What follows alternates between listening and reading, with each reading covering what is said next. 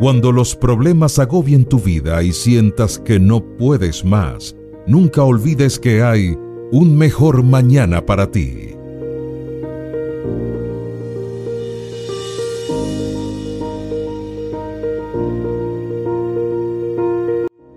Gratitud. El poder de la gratitud no es que solamente las personas felices son agradecidas, sino que ser agradecido aporta felicidad a tu persona. Frecuentemente descubrimos que el comprar o recibir cosas puede brindarnos satisfacción o un poco de felicidad, pero esta felicidad es solamente pasajera. La acción de expresar gratitud es lo que verdaderamente le puede aportar satisfacción y alegría duradera a tu vida. Y todo lo que hagan de palabra o de obra, háganlo en el nombre del Señor Jesús, dando gracias a Dios el Padre por medio de Él. Colosenses 3:17. La gratitud beneficia más a quien la emite que a quien la recibe. Escoge hoy a alguien a quien estés verdaderamente agradecido. Demuéstrale tu gratitud de manera abierta y clara de forma oral o escrita. Te embargará un sentimiento de bienestar y satisfacción. Muestra también agradecimiento a tu Creador y el resultado tendrá consecuencias trascendentes. La gratitud, más que un gesto de amabilidad, es una práctica que fortalece nuestro crecimiento espiritual. Es una manera alegre de vivir y de expresar nuestra fe.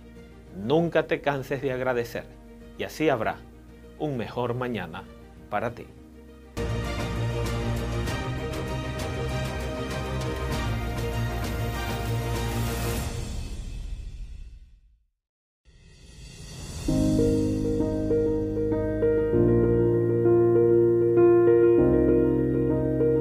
Cuando los problemas agobien tu vida y sientas que no puedes más, nunca olvides que hay un mejor mañana para ti.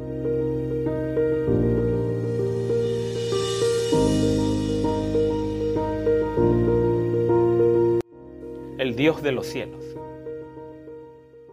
El Dios de la Biblia está tan estrechamente asociado a su obra que no se puede repasar la historia del mundo sin comprender al mismo tiempo la historia misma de la providencia divina.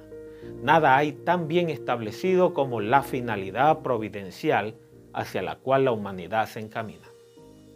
La historia nos permite descubrir con esperanza que a pesar del mal uso que los hombres hacen frecuentemente de la libertad y de las oportunidades que Dios nos da, el timón de esa nave lo lleva el Padre Celestial amor y providencia.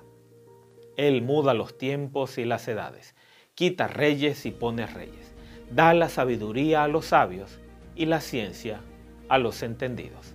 Daniel 2.21. No permitas que los afanes de este mundo nublen tu vista y te impidan contemplar la gran verdad del mensaje profético de la Biblia.